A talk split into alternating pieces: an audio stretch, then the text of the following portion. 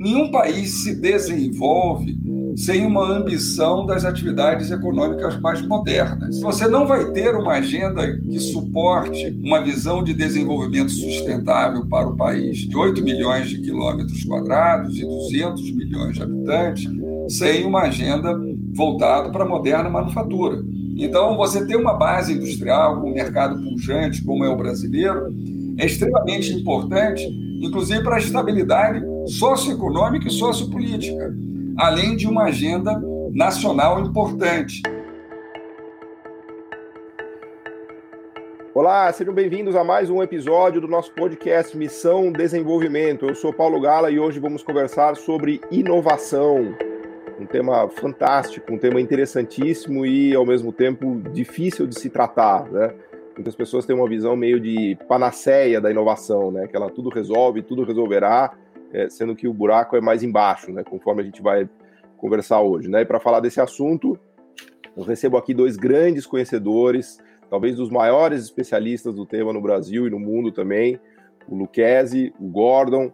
Grande prazer, uma honra recebê-los aqui. E antes de mais nada, eu vou passar a palavra já para vocês se apresentarem um pouquinho, falarem um pouquinho da, da, sua, da trajetória de vocês para a gente começar o nosso bate-papo, começando pelo, pelos mais jovens, pelo Gordon. Seja muito bem-vindo, Gordon. Obrigado. Obrigado, Paulo. Obrigado pelo convite aí de poder participar aqui do Missão Desenvolvimento.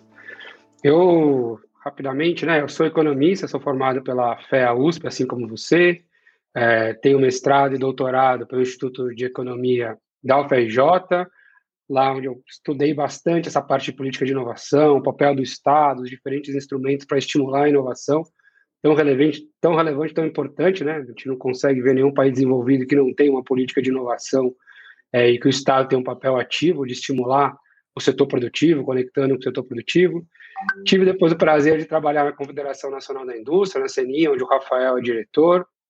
Trabalhei no Ministério de Ciência, Tecnologia e Inovações também no Ministério da Educação e fiquei por quase oito anos como diretor da Embrapi, que é a Empresa Brasileira de Pesquisa e Inovação Industrial.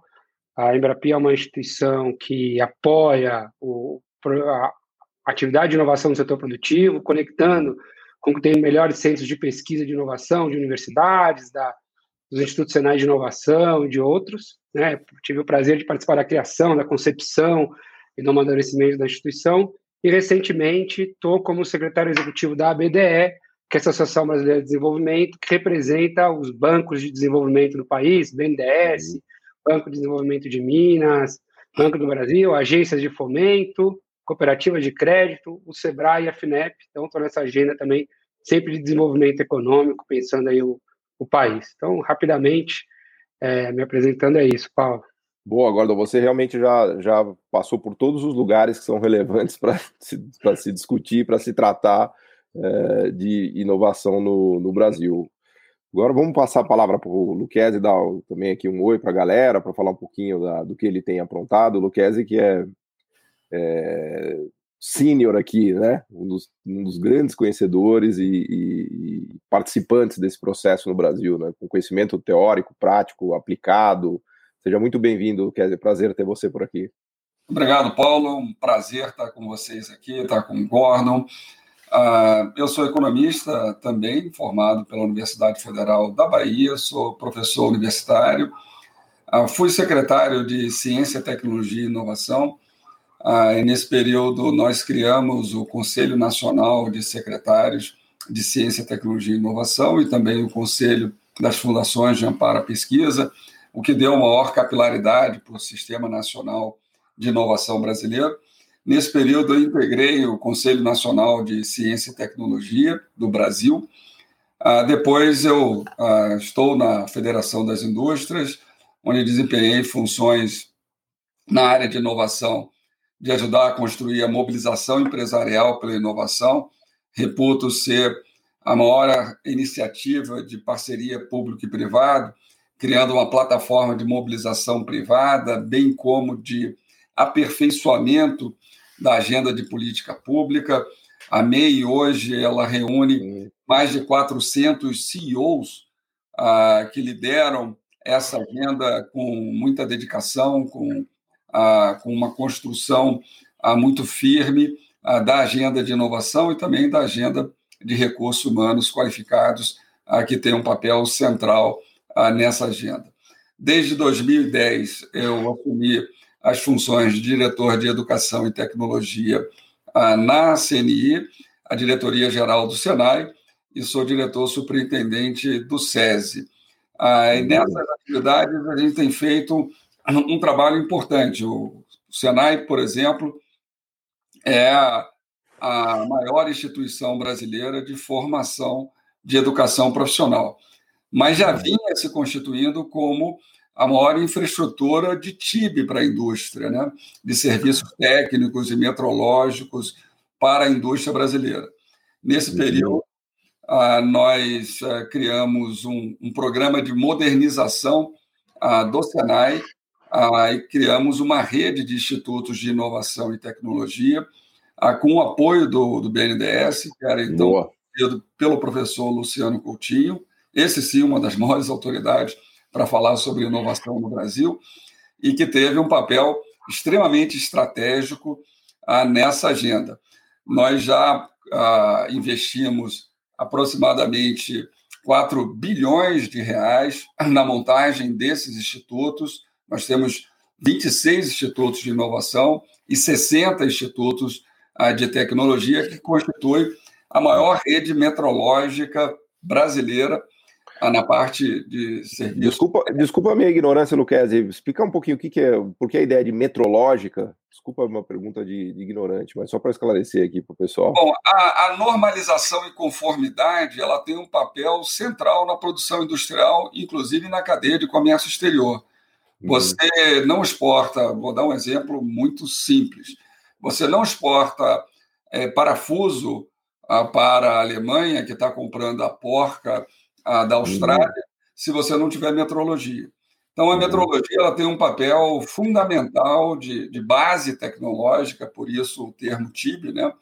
Ah, e isso tem um papel importante para assegurar alto padrão de eficiência na produção industrial. Seria o seu primeiro andar. Então, toda a uhum. parte de serviços ah, nós fazemos e nós já eh, desempenhávamos nesse período um papel estratégico de apoiar a indústria na solução de problemas complexos. Hoje, com essa uhum. rede de inovação, ah, nós temos é, é, cases centrais. O robô mundial da Shell, um uhum. robô autônomo para administração de águas profundas, foi desenvolvido no Senai de Inovação, Caramba. que também é uma unidade Embrapi, aqui ajudei aí junto com o Gordon a conceber e implantar. Esse robô, esse, esse robô ele tem capacidade de perfurar lá em profundidades absurdas, imagino, né? É, não perfurar, né? Porque ele não é um, uma máquina de perfuração. Uhum. Ele é, ele é um, um, ele vai fazer a gestão. Então ele é um robô inteligente, ou seja, autônomo, ah, e ele reduz a um terço o custo de administração de uma árvore de Natal molhada, num poço em alta profundidade, porque ele vai ficar lá submerso durante meses ah, numa uhum. lâmina d'água de 1.500, 2.000 metros. O, o, primeiro centro de computação quântica do Brasil e da América Latina está no Instituto de Inovação, que tem também o maior uhum. supercomputador. Robôs snacks, ah, que são aqueles robôs cobras que vão uhum. operar em alta complexidade para é, uhum. automação industrial são também Senai.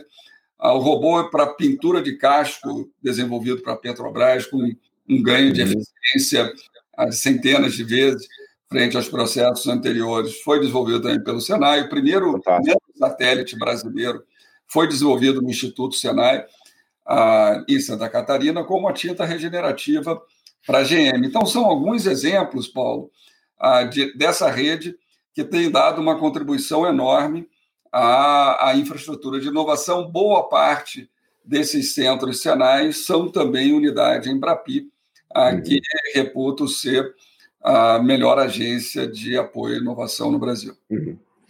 Boa, incrível. Eu queria chamar o Gordo aqui para a conversa. É, acho que a gente poderia falar um pouco do, do panorama, da evolução da, da, de todo o sistema brasileiro de inovação, que acho que culminou com a criação da Embrapi, né?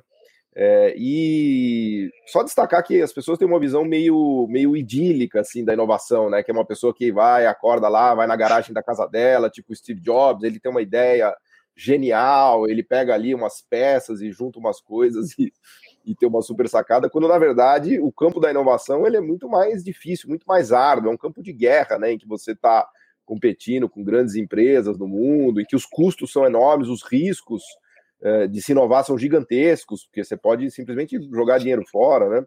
Então, eu pedi para o Gordon falar um pouquinho do panorama da inovação no Brasil. Eu sei que é, uma, é um pedido meio assim de um esforço hercúleo, né? De você fazer um mapa, um panorama, mas acho que seria legal de falar um pouco do que a gente já avançou, né? O Luquezzi já deu exemplos interessantes, mas para as pessoas terem uma, uma visão geral, né? Do, do, do cenário de inovação no Brasil, para depois a gente falar mais dos, dos desafios e tudo mais.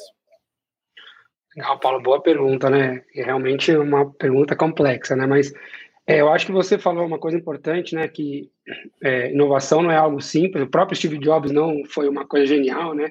Ele teve ali para todas as tecnologias por trás do iPhone tiveram apoio do Estado americano e o apoio de uma série de centros de pesquisa ali nos Estados Unidos e da CIA e do DARPA, né? Então, acima de tudo, a inovação é uma, uma ação que tem que ser como diz a Mariana Mazzucato, uma ação simbiótica entre o Estado e o setor privado, né? Tem que ter uma parceria entre ambos, o Estado montando uma série de políticas públicas que vai estimular o setor privado. Aqui no Brasil, a gente tem um cenário um pouco complexo, né, com uma certa dificuldade de ter políticas públicas que realmente estimulem a atividade de inovação. É, são poucas as ações que foram feitas de construção de política pública. Historicamente, a gente tem, a gente pode falar de alguns casos exitosos, como a Embraer, que vocês já comentaram aqui, é, no Missão de Desenvolvimento, algumas ações ligadas à Petrobras, é, mas são poucas ações de política pública que realmente estruturaram e ajudaram o país. Né? Nós temos políticas hoje, não temos uma política hoje de inovação, é, o Brasil está super atrás nos rankings de inovação, a CNI participa aí do, do, do Global Index, depois o Rafael pode dar os dados, é, que mede a nossa taxa de inovação, apesar de todas as críticas que pode se ter a índices, o Brasil está lá atrás, nós não temos, assim, nós temos algumas empresas que fazem um trabalho como a VEG, que tem conseguido é, fazer, vocês também entrevistaram eles aqui, fazer alguns trabalhos interessantes, mas do ponto de vista de política pública, a gente não tem uma política estruturada onde o Estado faça como fazem os outros, nos outros países. Né? Nós não temos isso. Então, se a gente for olhar, e nem vou falar de China aqui, né? porque é um mundo absolutamente diferente do nosso, não dá nem para a gente comparar, mas estou falando aqui, por exemplo, se for comparar países, digamos assim, tradicionais como Estados Unidos, Israel e Alemanha, o que esses estados fazem para apoiar, apoiar o setor produtivo, para ser mais uhum. inovativo, é algo que a gente não vê no Brasil. Então, alguns exemplos básicos, né? E vou fugir aqui dos Estados Unidos, todo mundo tem falado muito dos Estados Unidos por causa da, da repercussão de tudo que a Mariana Mazzucato tem, tem falado, mas vamos para Israel, por exemplo, né? Uhum. Um estado que hoje mais investe em relação ao PIB em P&D, e onde uhum. você vai ver como o Estado tem um papel estratégico para estimular as políticas públicas lá. Então, é, chamam de Startup Nation, os israelenses não gostam de chamar de Startup Nation, gostam de chamar de Technological Nation. Por quê? Porque o Estado lá estimula. Então, você tem autoridades lá de inovação apoiando com recursos não reembolsáveis, subvenção econômica, as startups da região. Você tem um, um setor militar. Que, desculpa interromper, mas eu vi que acho que até o Waze, né? O Waze que a gente usa no trânsito saiu lá de uma empresa de Israel, né? É uma, uma é, unicórnio israelense. Exatamente. É fruto de pessoas que estavam no exército israelense, que foram apoiados pelo exército israelense por essa tecnologia. Então, eles têm um papel, tem uma, tem uma coisa que eles divulgam muito pouco, mas eu gosto de falar, das vezes que eu fui em Israel, inclusive, algumas das vezes que eu fui, foi organizado pela CENI, CENI organiza imersões para os ecossistemas de inovação muito interessantes, e tem uma coisa que eles fazem, as grandes empresas, até um tempo atrás, quando em online, então, grandes empresas multinacionais iam se instalar em Israel, o Estado israelense pagava 40% do salário, 40% Caramba. do salário dos técnicos de P&D das grandes multinacionais. Elas vão para lá e vão se beneficiar desse ecossistema de inovação, onde é, eu assisti também a, a, a apresentação Fora do JVC, que é o... de defesa, né, Gordo? Fora as encomendas. Fora, de...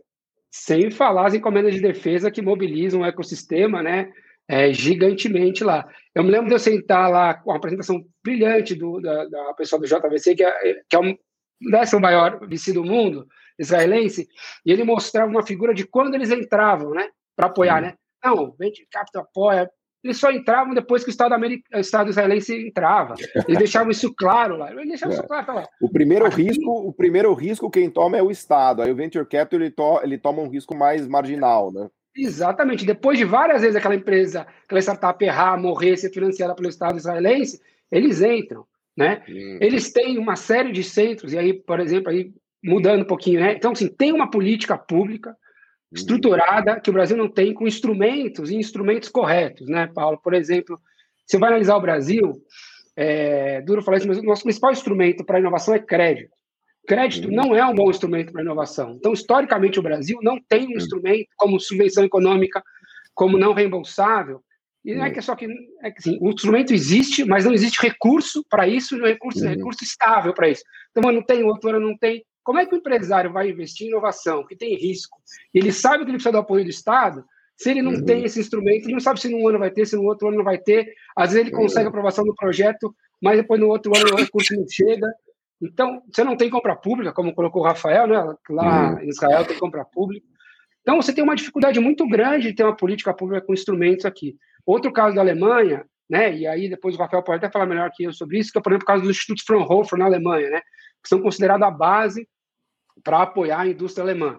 São centros de pesquisa com alta competência que são uhum. apoiados, é, são centros privados, digamos assim, apoiados com recurso privado, o recurso, o recurso público, o setor bota lá o que chamam de basic uhum. funding. Eles falam que é um modelo assim, um terço, um terço, um terço. Um terço público para basic uhum. funding, um terço do setor privado e um outro terço que eles falam que é dos centros de pesquisa, que na verdade é mais um terço público, porque eles captam esses recursos de programas públicos de apoio, né? Para quê? Para criar o melhor centro do, da Alemanha para apoiar o setor privado, com foco na demanda do setor privado. Então, você tem instrumentos de, de sempre focando para a demanda, seja a demanda privada ou para apoiar a demanda pública com compras públicas, mas aprovando, apoiando a interação do setor privado.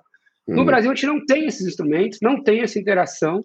Hum. É, a Embrapi é, vem para tentar exatamente fazer algo semelhante é, ao, ao que faz a Fraunhofer na Alemanha, semelhante não igual, e aí, uhum. pegando os melhores centros de pesquisa espalhados pelo país, né, conectando com a demanda do setor produtivo, que é importante, né? Aqui são aqueles que conhecem o dia a dia, então o uhum. governo coloca um terço do recurso para apoiar o projeto, diminuir o custo, o risco e a incerteza, e a incerteza, aí risco e incerteza são coisas diferentes, né? Risco você quantifica, incerteza você não consegue precificar, você não consegue quantificar, inovação é inerente à certeza.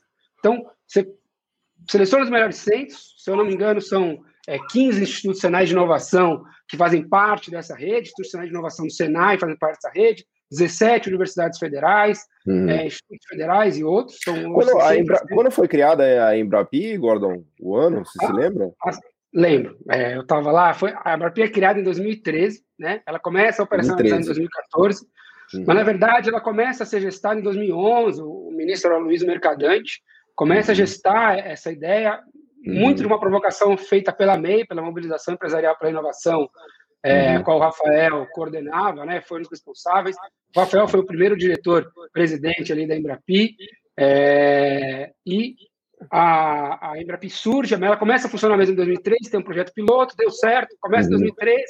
e começa a apoiar, e faz exatamente essa interação de centros de pesquisa e empresa tão importante. Né? Uhum. Então, o Flatfish, da Shell, que o Rafael contou, é, foi um projeto esse robô, esse robô, esse robô chama Flatfish, é isso? Flatfish, exatamente. Ele foi apoiado, que é esse robô que faz inspeção submarina, que ele tem um diferencial absurdo, porque os robôs antigos só não subiam, passar informação, ele consegue mandar as informações ele era, O antigo era o robô tartaruga, precisava respirar lá na superfície. Esse daí não... Exatamente. Esse, por exemplo, cai uma pedra, cai uma pedra, cai uma rede, ele consegue desviar, mudar o caminho, tem inteligência, tudo desenvolvido ali no Senai Cimatec na Bahia, fez com que tivesse que ter uma empresa que se instalasse na Bahia para produzir, então você trouxe também para ter produção local, nacional, uhum. né? É, o primeiro satélite feito pela Visiona, lá no Senai também, foi apoiado pela Embrapi, uma parceria também, que é o uhum. primeiro microsatélite que vai ser lançado agora em órbita. Então, tem uhum. vários projetos né, nesse estilo que a Embrapi está fazendo, conectando exatamente esses, esses, mundos, que muitas vezes tem dificuldade, mas a dificuldade muitas vezes também é porque você precisa de um instrumento correto. Recurso uhum. não reembolsável, que traga as empresas e um modelo muito importante, Paulo, é a agilidade do instrumento. Projetos são contratados, em média, em dois meses, mas tem projetos que, contratar, que é contratar em três, quatro dias. É muito ágil o modelo da Embrapina. Uhum. O ciclo dos produtos, você pode ver hoje, tem produto que dura oito meses.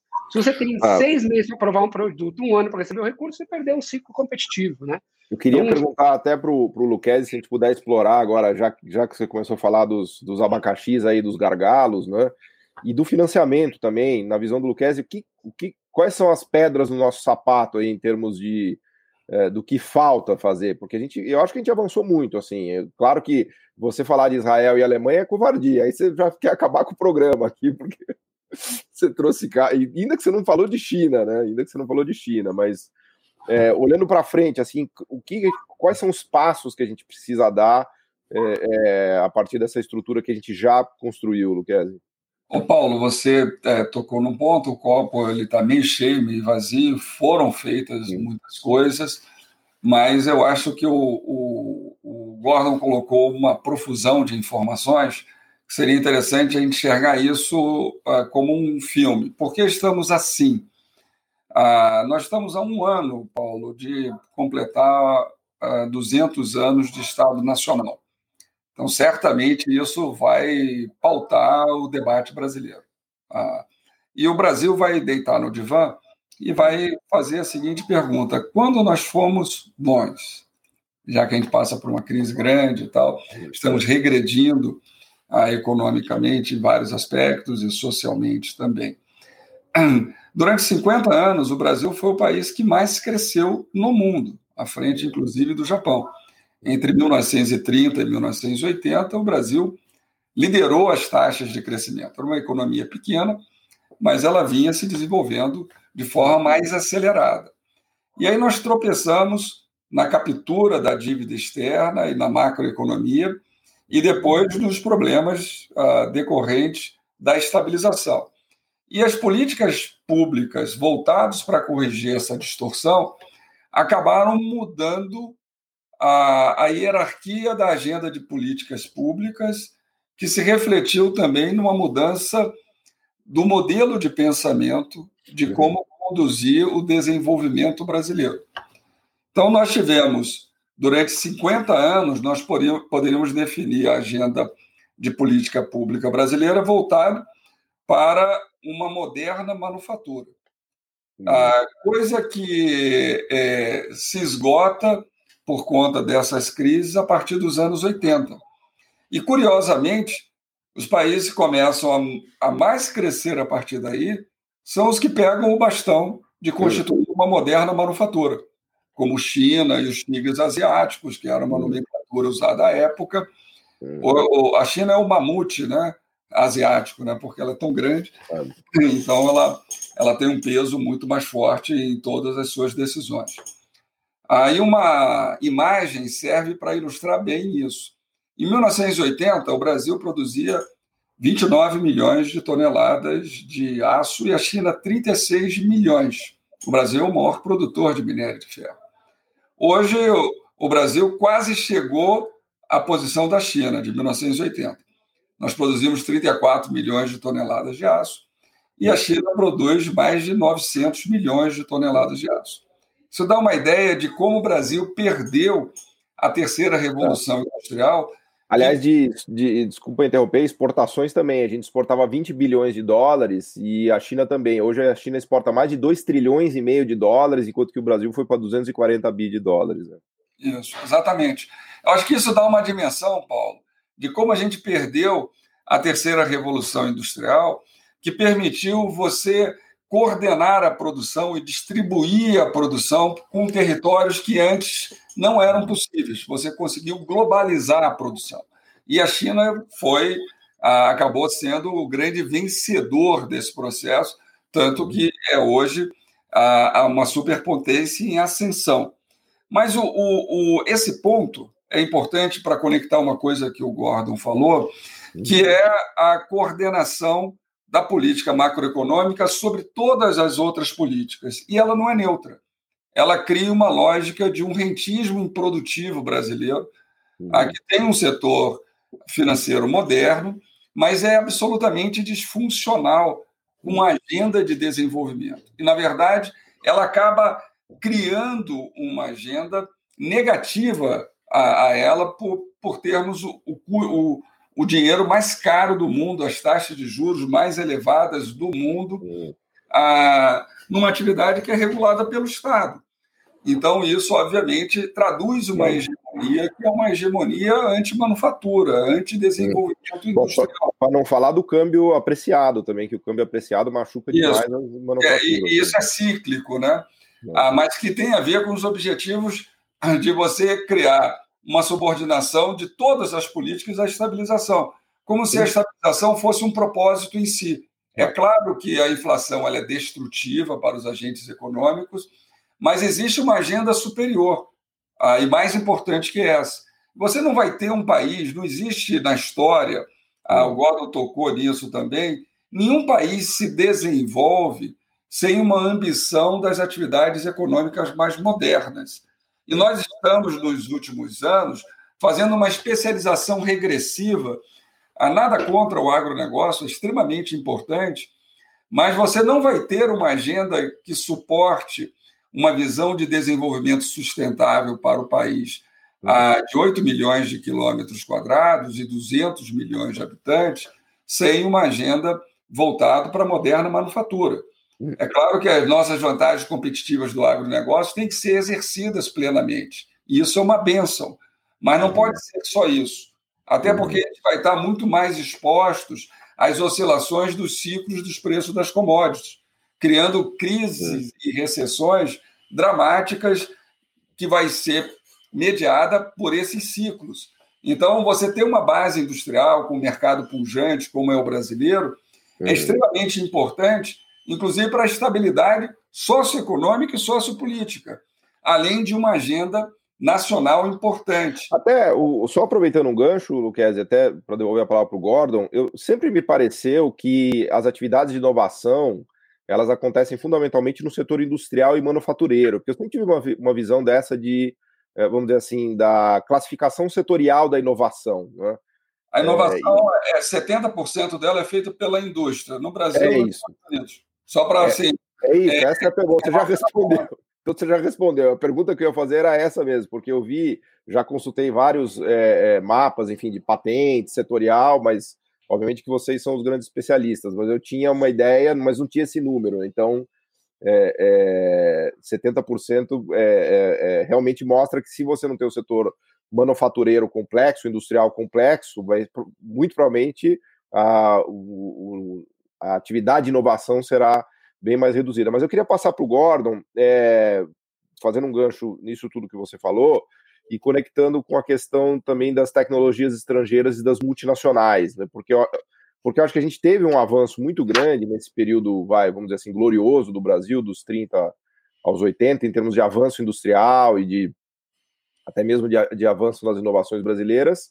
Mas o nosso grande desafio sempre foi competir com as inovações estrangeiras, né? Ao mesmo tempo aprender, né, com as inovações, com as multinacionais e com o aprendizado técnico, tecnológico do resto do mundo, mas um aprender em que a gente aprenda e também faça, seja capaz de fazer, porque uma coisa que sempre me, me preocupou muito é essa ideia de que a gente vai importar toda a tecnologia, né?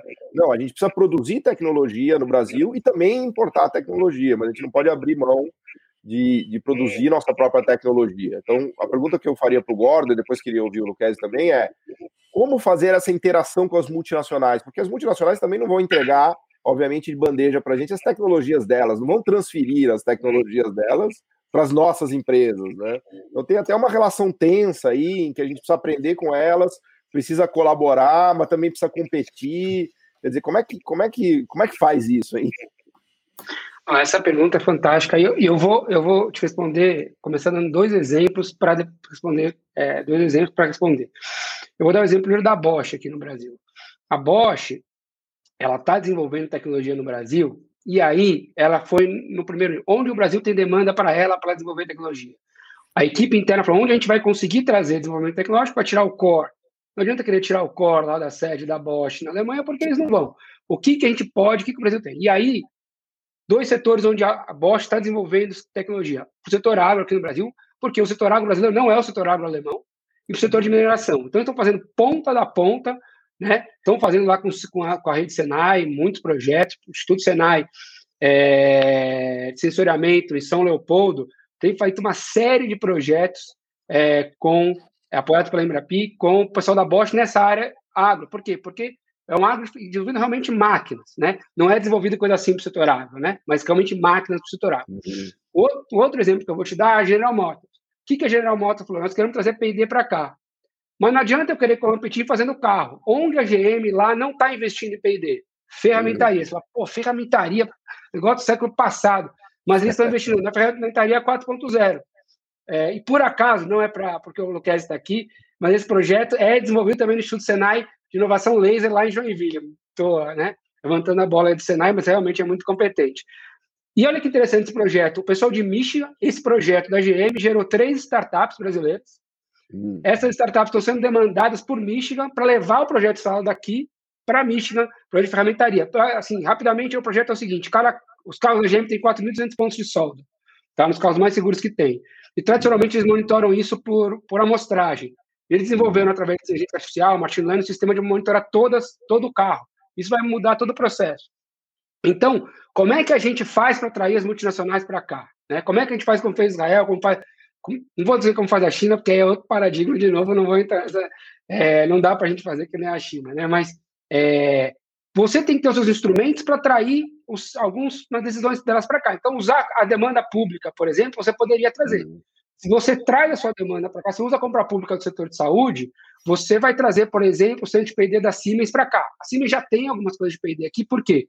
Porque o SUS, 50% das compras da área de saúde é o SUS, o SUS é gigante, uhum. eles vão vender, então já tem aqui. Se você consegue organizar um instrumento chamado compras públicas que o Brasil, infelizmente, não, não executa, eu não vou dizer que nunca, vou dizer assim, raramente executa compras públicas, é, você consegue atrair. Se você tem os instrumentos corretos para o cara sentir que tem um ambiente aqui de inovação, ele também. E, obviamente, o fator principal chama-se crescimento econômico, ligar a política macroeconômica com isso, que os caras vêm para cá. Né? Entre desligar a fábrica daqui, a fábrica de outro uhum. país, se aqui tem crescimento econômico, aqui tem instrumentos que diminuem o custo e o risco dele, é importante. Agora, o que é papel da política pública? Não deixar só a, essas empresas multinacionais fazendo os projetos aqui só entre elas. Tem que conectar isso com a cadeia, porque aí você fortalece a cadeia nacional, você fortalece é. as empresas nacionais. É, é, isso que, é, é, isso que eu queria voltar a palavra para o Gordon, porque eu interrompi um pouco o raciocínio dele da, desse voo que ele estava fazendo dos 30 aos 80, depois dos 80 até mais recentemente, é, em relação ao papel das políticas públicas mesmo, né? porque eu acho que é, tem uma questão chave aí que é a cabeça de política pública. Né? Se você tem um governo que acha que ele não precisa fazer nada, que a inovação vai brotar do sistema, que você não precisa ter agências, que você não precisa ter políticas de inovação, certamente nada vai acontecer, porque justamente as multinacionais não vão transferir tecnologia e muito provavelmente não virão para cá, não trarão o core, elas virão aqui, na melhor das hipóteses, explorar alguma economia de escala, custos de transporte que são altos, então ela vai preferir produzir aqui perto do mercado e estamos conversados. Né? Então eu queria aproveitar esse gancho que você falou, Gordon, da, das políticas públicas e voltar para o Luquezzi para, enfim, para ele dar a visão dele, né, do que, que, do que, que a gente já fez, do que, que falta fazer e de como é que essa cabeça, essa mudança de cabeça do Brasil atrapalhou muito, né, em termos de políticas públicas para inovação, né? Perfeito, o Paulo. O, o, que nós temos aí, a gente acaba alocando um volume insuficiente de, de recursos e com instrumentos uhum. ruins ah, como o Gordon falou, mais crédito e tal, não tem uma, uma estrutura que alavanque o gasto privado, que é um dos problemas que nós temos quando a gente olha o dispêndio brasileiro ah, em P&D, falta muito o gasto privado. A Embrapi é uma experiência bem sucedida disso, ela consegue alavancar, e só que deveria se fazer numa intensidade, num volume muito maior do que a Embrapi faz. Vocês têm os números, vocês têm os números só para dar uma noção para a gente de valores, a, assim, de bilhão de reais? De, consegue dobrar o gasto. Metade do dispêndio da Embrapa ela consegue coordenar gastos privados. E por que ela faz isso? Ah, porque você conecta instituições que têm cultura, têm laboratórios adequados, e uhum. cultura de atendimento à indústria. E tem tempestividade. Ou seja, ela o faz no tempo empresarial, não vai participar de um edital, que é um modelo acadêmico, ela tem uma cultura. Hum. A Embrapi foi baseado no modelo Fraunhofer, e é claro que ajustado à realidade brasileira.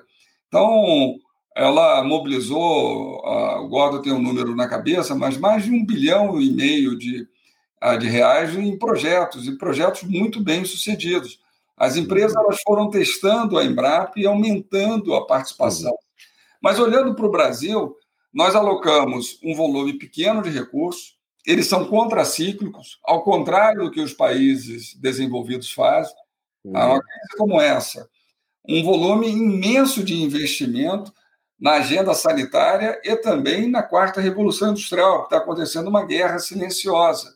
Uhum. Essa questão da, da 5G, que envolve geopolítica. Então, China e Estados Unidos mobilizam a 500 bilhões de dólares anos nos seus sistemas para dominar as É uma guerra tecnológica, é uma guerra tecnológica, literalmente. Mas sempre foi. A economia é uma guerra tecnológica permanente. Hum. A, a principal variável é essa. Agora, um ponto importante: se você pegar os principais fatores que impactam na competitividade, e se o Brasil quiser uma estratégia rápida de desenvolvimento, seguramente a inovação será a agenda que vai dar os melhores resultados em menor tempo. Só que é, a questão principal é que no Brasil essa é uma agenda em que a coordenação macroeconômica, da forma como ela se dá, que ela é conservadora e anacrônica, ela não enxerga isso. E essa não é questão desse governo, é como se organiza o Brasil desde os anos 80 se mantém de maneira quase que contínua, com pequenas concessões. A ser, é, é, é um debate estrutural que nós temos que fazer com relação ao desenvolvimento brasileiro, para superar os problemas ah, que hoje nós temos. Ah, o Gordon falou da, de Israel, a CENI trouxe para o Brasil uma cooperação ah, com um centro de inovação aberta, que é o SOSA, que hoje é uma plataforma mundial está em vários países, começou, é uma empresa israelense, e isso é importante para a cooperação com a agenda brasileira. A, a, Índia, Paulo, e a China, eles é, calcaram muito o seu desenvolvimento atraindo atividades de P&D. O Gordon deu N exemplos e está correto, você não vai concorrer com a matriz.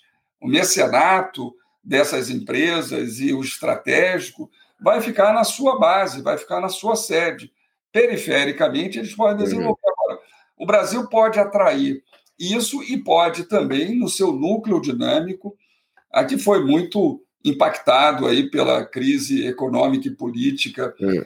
que houve aí a partir de 2014, 15, 16, em que impactou fortemente os principais grupos brasileiros. Por exemplo, a Braskem, ela já se colocava como a quinta empresa a global de petroquímica no mundo.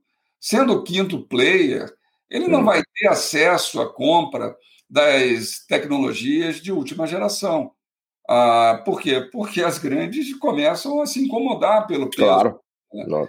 E uma tendência é que ela seja desnacionalizada, o que é muito ruim, ah, pela hum. crise aí do, do grupo que dominava o controle societário da Braskem.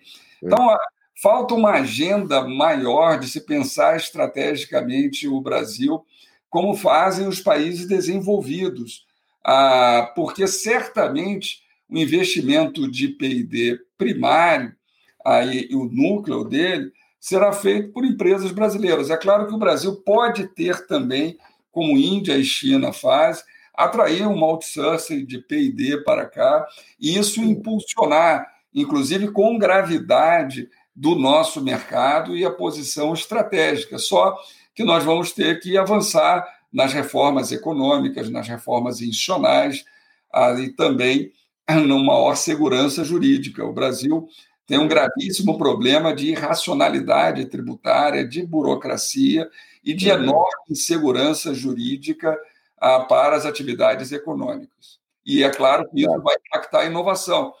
A inovação é, é, é sempre o principal fator de competitividade, mas ele conecta todos os outros. Você só vai ter uma empresa capaz de avançar solidamente em inovação se a uhum. empresa tiver saneada ah, nos seus fundamentos e se o sistema econômico for eficaz. O Brasil uhum. pesquisa lá do movimento, é, o, o, movimento é, competitivo e do Ministério da Economia ele desperdiça mais de 20% do PIB com irracionalidade fiscal. Essa coisa tem melhorado, mas muito lentamente. Nós uhum. precisamos acelerar isso. Eu queria, é, ah, para além, ah. eu, eu já vou te, vou te passar, Gordon, porque na verdade, assim, agora é o momento do programa que começa a me dar agonia, porque a gente já bateu 40 minutos aqui e a gente vai, vai começar a caminhar aqui para para concluir. Não agora, daqui a pouco, mas eu já quero, eu quero te passar a palavra, mas eu queria só destacar antes essa questão macroeconômica que o Lucas está falando, porque realmente é, é uma coisa meio triste. assim. Agora a gente está de novo dando uma alta de juros forte, que vai provocar nova apreciação cambial. A minha sensação é que é uma espécie de bomba de nêutron toda vez que a inflação começa a subir um pouquinho, a gente joga bomba de nêutron.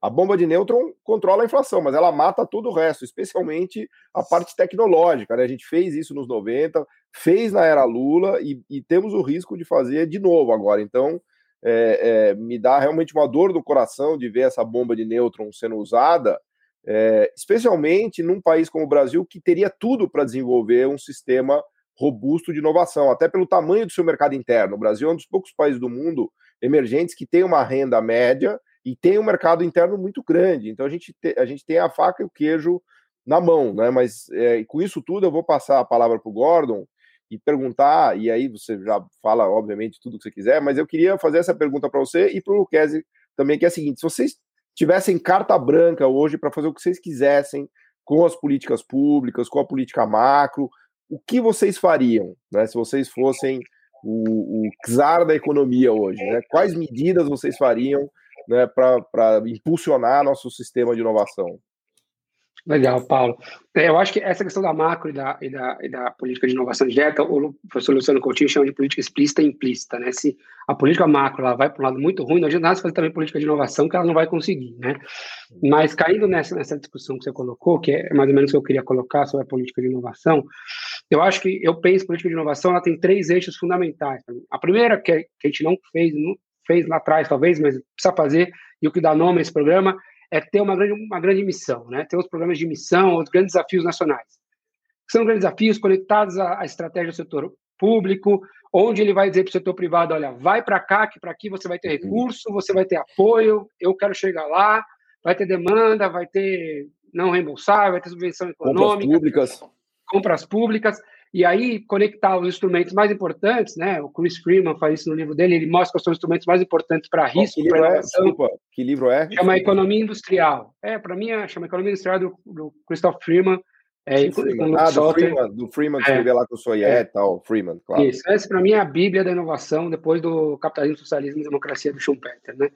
E você conecta os principais instrumentos aqui, aqueles instrumentos que vão botar eles no risco, porque é uma missão, é um desafio, você vai sinalizar para o setor público durante 20 anos, vai ter recurso, uhum. pode ir, e aí você vai alavancar também o investimento privado, porque você vai ter o público privado, o Estado falou que aqui vou ter dinheiro, Aliás, vou ter a gente ponto. teve a Embraer, o pré-sal, a energia eólica, todas as missões de sucesso que a gente teve. Né? São poucas que a gente tem, né? Hum. Você tem, essa é a primeira linha, grandes. A segunda linha que você tem que ter é a linha de atender a demanda do setor produtivo. Aquela demanda do dia a dia do setor produtivo. Os caras têm os problemas, eles têm as demandas que têm que ser atendidas, que ele está enxergando, que o setor público não enxerga. Aonde na é prioridade do setor público, você tem que ter essa demanda para atender a demanda de inovação, inovação, P&D, e tem que ter ali os instrumentos corretos para adequar, conectar com centros de pesquisa, né? Então você tem que ter essa segunda linha. E a terceira linha que tem que ser feita é a terceira linha para mais ou menos o que é feito no Membership, é, é, Membership Extension Partnership dos Estados Unidos, que é o MAP, ou mais ou menos na linha do que foi o Brasil mais produtivo aqui no Brasil, que é você ajudar as pequenas e médias empresas no processo de digitalização, de instalar coisas básicas como Lean Manufacturing, né, que é o processo de gestão interna da produção, digitalizar uhum. o mínimo. Se você for pegar qualquer análise dos Estados Unidos, o MAP, que é esse programa, ele é a base para ajudar as indústrias americanas a ganharem digitalização. Eu acho que o, ele Biden está o Biden tá turbinando esses programas. O Biden está turbinando esse programa. O Biden está turbinando, ele é ligado ao NIST, né? O Biden está fazendo história. É, recursos, ele quer os Estados Unidos na liderança. É, a briga é tecnológica, né? Então ele vai botar. e, e, com o... instrumentos, e com instrumentos com ação pública, né, Gordon? Pode continuar, Isso mas aí. tracionando e colocando uma massa de recursos fantástica. É, é isso, o que o Rafael falou, né? É, a questão pública é fundamental. então são essas três linhas. Os Estados Unidos, os Estados Unidos está com morrendo de medo da China, né? Mas vai lá, Gordon, desculpa, as três Só para finalizar, essa, essa três linhas importante, o Rafael pode até contar um pouco do Brasil mais produtivo aí, que ele liderou na frente do Senai junto com o governo, é um programa importante para ajudar as pequenas empresas. E agora, a principal missão, eu não tenho a menor dúvida, é a agenda dos ODS, dos Objetivos de Desenvolvimento Sustentável, é essa a missão, essa é onde o Brasil uhum. pode fazer diferença, onde o Brasil pode ser grande, e o Brasil uhum. tem um papel estratégico. Tem uma outra coisa que falta, que é o seguinte, a coordenação do sistema, do sistema de fomento, sistema de financeiro, financeiro para apoiar. Então, que, aliás, BNDES, é, que, aliás, que é onde você está hoje, ainda bem, né? Exatamente. Então, você tem lá o BNDES como a cabeça principal, mas o BNDES precisa coordenar esse sistema. Você tem todas as agências é, de fomento estaduais, os bancos de desenvolvimento estaduais, você tem, mas isso é descoordenado, não tem uma coordenação. Então você precisa coordenar esse sistema para ele apoiar essa agenda. Então precisa ter essa coordenação. O BNDES fazendo essa coordenação grande, talvez a FINEP fazendo alguma coordenação também no âmbito de inovação, também ajudando. Mas você tem que ter essa coordenação pela BNDES que ele precisa fazer, que é importante. Ele tem que ter o papel de coordenador do sistema de, de fomento, de financiamento esse financiamento de risco de inovação, financiamento de longo prazo, o setor privado não vai entrar, né? Ou vai entrar muito depois. Então, o BNDES tem esse papel. Então, eu, se eu fosse, se eu fosse falar assim de forma rápida, seria isso: essas três linhas e, e organizar o, a coordenação do sistema, colocando conceitos de pesquisas importantes, como a rede Senai, as universidades, conectando nesse, nesse sistema. Sempre atendendo também, conectando com o setor produtivo, que é importante. Já falei demais aqui, deixar o Rafael sabe muito mais que eu aí. Nada, você colocou no ponto central. Paulo, o, a provocação é legal. Como a gente resolver a agenda de política pública do Brasil tendo uma carta branca? Todas essas questões que o Gordon levantou, elas vão estabelecer uma nova é, correlação ah, na agenda de política pública. Ah, para se fazer isso que ele colocou, seria necessário dar o mesmo status para a agenda macroeconômica, para a agenda de política industrial, de política científica, tecnológica e de inovação e de comércio exterior. Se isso tiver integrado no mesmo patamar e, sobretudo, coordenado, as ações de macroeconomia elas não vão se pautar apenas pela estabilização mas para um propósito maior de estratégia Brasil. Você mesmo falou aí do pulsar de choques adversos ah, que, de tempos em tempos, desorganizam e, na verdade, rebaixam ainda mais, criando uma especialização regressiva. É só olhar a nossa pauta ah, de exportações, como ela vai desaparecendo dos setores de alta e média tecnologia, o que é o país está abdicando do futuro e dos segmentos de maior é, valor agregado, de, de maior retorno. Para você fazer uma coordenação dos instrumentos financeiros conectado a encomendas, a melhoria da agenda de política pública e você criar elementos que irrigam a capacidade estratégica de investimentos de grupos econômicos no país, você vai ter que ter, por pressuposto, essa macro coordenação numa equidade da ação macroeconômica ah, com a política industrial, com política tecnológica ah, e de comércio exterior. Então, isso tudo no mesmo pacote articulado.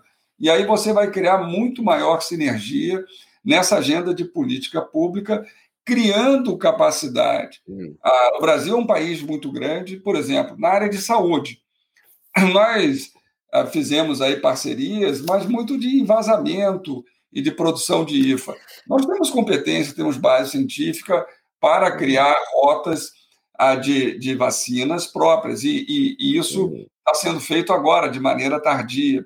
Nós temos condições e ambições de buscar o domínio de vacinas baseados em RNA de terceira geração, que é a mais moderna que se apresenta, que inclusive o Instituto Senai de Inovação na área de saúde está buscando isso numa parceria com uma empresa que detém essa tecnologia nos Estados Unidos. E por que isso é importante? Porque depois você pode pensar várias rotas de vacina. Essa, pra... essa, o RNA vai abrir uma avenida para curar várias coisas, né? é uma coisa inimaginável. Né? Vários problemas epidemiológicos que nós temos, criando rotas de vacinas muito mais céleres. Então, o domínio disso ele é estratégico. Um dos ensinamentos dessa pandemia é nós termos uma segurança na agenda sanitária, de domínio próprio. Ah, isso é importante, como também ah, de produção industrial. Eu acho que. E, e você não pode pensar em fazer isso se você não tiver uma estratégia de inovação que seja da sociedade. O conceito da, da MEI, da mobilização empresarial pela inovação, que é liderado pela Confederação Nacional da Indústria, é exatamente esse. É você criar um consenso não difuso, mas um consenso ativo entre as estratégias empresariais, a política pública e também a percepção de valor da sociedade, numa compreensão que a inovação é o principal fator de competitividade e que nós deveremos criar uma co-coordenação, como acontece nas principais agendas que foram as mais bem-sucedidas no mundo, como a Alemanha fez muito bem, como o Japão fez muito bem. A China é um outro modelo de sociedade, mas faz, por óbvio, muito bem a coordenação, até porque o Estado é que lidera as empresas, ah, então isso é muito mais fácil. E como os Estados Unidos o faz, mesmo com um aparente discurso liberal, mas tem o orçamento do Pentágono, que é o PIB brasileiro, um pouco mais do que o PIB brasileiro. As decisões estratégicas na área de saúde ah, é. dão uma vantagem enorme. A gente não consegue competir. O, o maior supercomputador ah, do Brasil e da América Latina é operado pelo Senai. A gente não consegue competir em nuvem porque é um forte subsídio das empresas norte-americanas, porque isso é estratégico. Então, é, é, essa agenda, muitas vezes propalada pelos Estados Unidos liberal, é para índio, que vai se iludir com o espelho. É para uso externo, é para uso externo, como se diz, não é para uso interno. Então, é, é, é inocente isso. É, é, pregação de manual. Não é assim que o mundo funciona. Ah, o mundo funciona com domínio estratégico ah, das principais tecnologias que vão assegurar a geopolítica do amanhã. Ah, quando os principais países do Ocidente estabelecem suspeição pela a plataforma 5G da China, é claro que isso é, é um discurso, ah, porque na prática o que está se colocando é uma reserva de mercado para os seus grupos econômicos. Todo mundo faz isso, inclusive a própria China. Então o jogo é bruto ah, nessa agenda. E o Brasil poderia ter ambições maiores, ah, considerando as oportunidades que já teve no passado e que tem, sobretudo, do seu grande mercado. A gente precisa de estabilidade econômica, não quero colocar isso em questão, mas a estabilidade econômica ela tem que estar conectada a uma política maior, a um projeto de país, que vai vincular várias coisas, até a educação. Ah, é claro que a educação tem um propósito de cidadania, de criticidade, de humanismo, mas é também uma agenda para assegurar projeto de vida e carreira para os indivíduos e competitividade para as empresas. Então, tudo isso tem que estar nessa macro discussão que o Brasil não faz. Ah, uma das coisas que eu acho que houve a do ciclo autoritário para o ciclo democrático é que se atribuiu ao planejamento, e sobretudo o planejamento de longo prazo, algo autoritário. E o Brasil jogou fora uma competência enorme que tinha. É, jogou fora a água do banho com o bebê, bebê junto com a água do banho. Né? Exatamente. A gente abdicou disso e, é, como o ciclo político é a cada dois anos, as políticas públicas brasileiras são muito fragmentadas, o que é muito ruim para o Brasil e tem se demonstrado na prática com a nossa regressão estrutural ao longo do tempo. Kesi, isso você falando me faz lembrar a todo momento o que, o que acontece no Japão.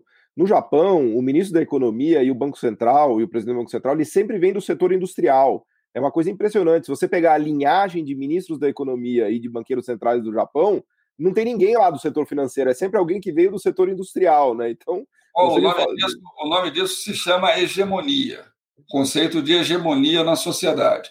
A gente poderia até usar o modelo americano. O presidente do Banco Central nos Estados Unidos é alguém com um passado glorioso, mas é. quase sem nenhum futuro, que normalmente é uma pessoa velha. No Brasil, curiosamente, é, os últimos governos de todas as décadas, é um jovem promissor, sem muito passado, mas com um enorme futuro. No, é uma, futuro, futuro no mercado financeiro, é importante dizer. É uma, né? é uma enorme, é uma, uma, uma, uma agenda ruim ah, para o Brasil. O Brasil tem bons bancos, mas ele poderia ter uma regulação bancária superior. Ah, todos os municípios brasileiros são exportadores líquidos de poupança. Se nós pegarmos a relação que existe entre depósitos nos 550 municípios, ah, nos 5.550 municípios brasileiros e crédito, ah, é uma relação negativa. Então, todos os municípios brasileiros são exportadores de poupança para São Paulo, uma única mesa que vai emprestar dinheiro para o governo. Isso é muito ruim. Ah, nenhum país desenvolvido tem Não. esse sistema bancário. E tem gente ainda que elogia a automação. Mas o dinheiro chega aqui, o dinheiro chega aqui onde eu estou, no condado da Faria Lima, exatamente, exatamente. aqui parar esse dinheiro. E seria muito mais interessante o dinheiro ficar em Jeremoabo, em Parintins, a instância velha. Vem financiar prédio no Itaim, o dinheiro está financiando ah, prédio no Itaim. E aí você teria um setor bancário com inteligência para dar crédito ao agronegócio, ao negócio comercial, à atividade econômica dos 5.550 municípios. Aí o banco funcionaria como banco, como o Rilfed pensou, ah, criando o quê? Criando, alavancando o investimento para a economia real. Seria uma revolução de crédito no Brasil se a gente regulasse melhor o sistema bancário. Está nas mãos do Gordon, está nas mãos do Gordon isso agora.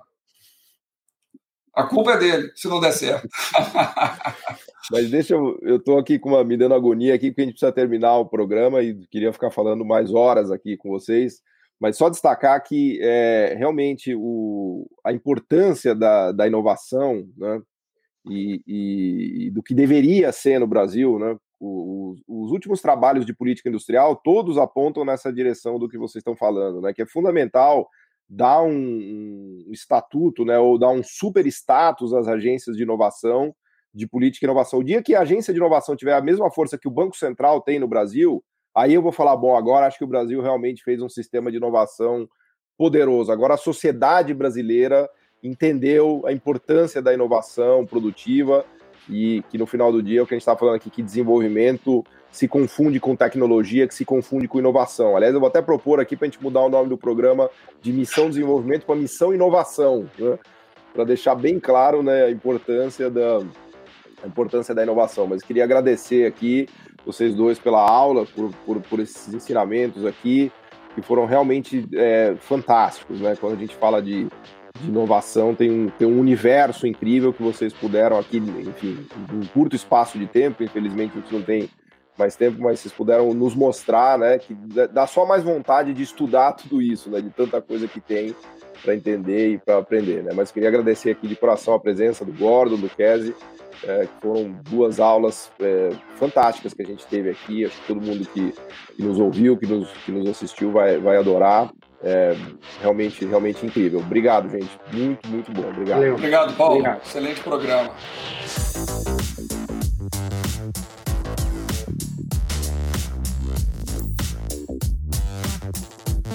Bye.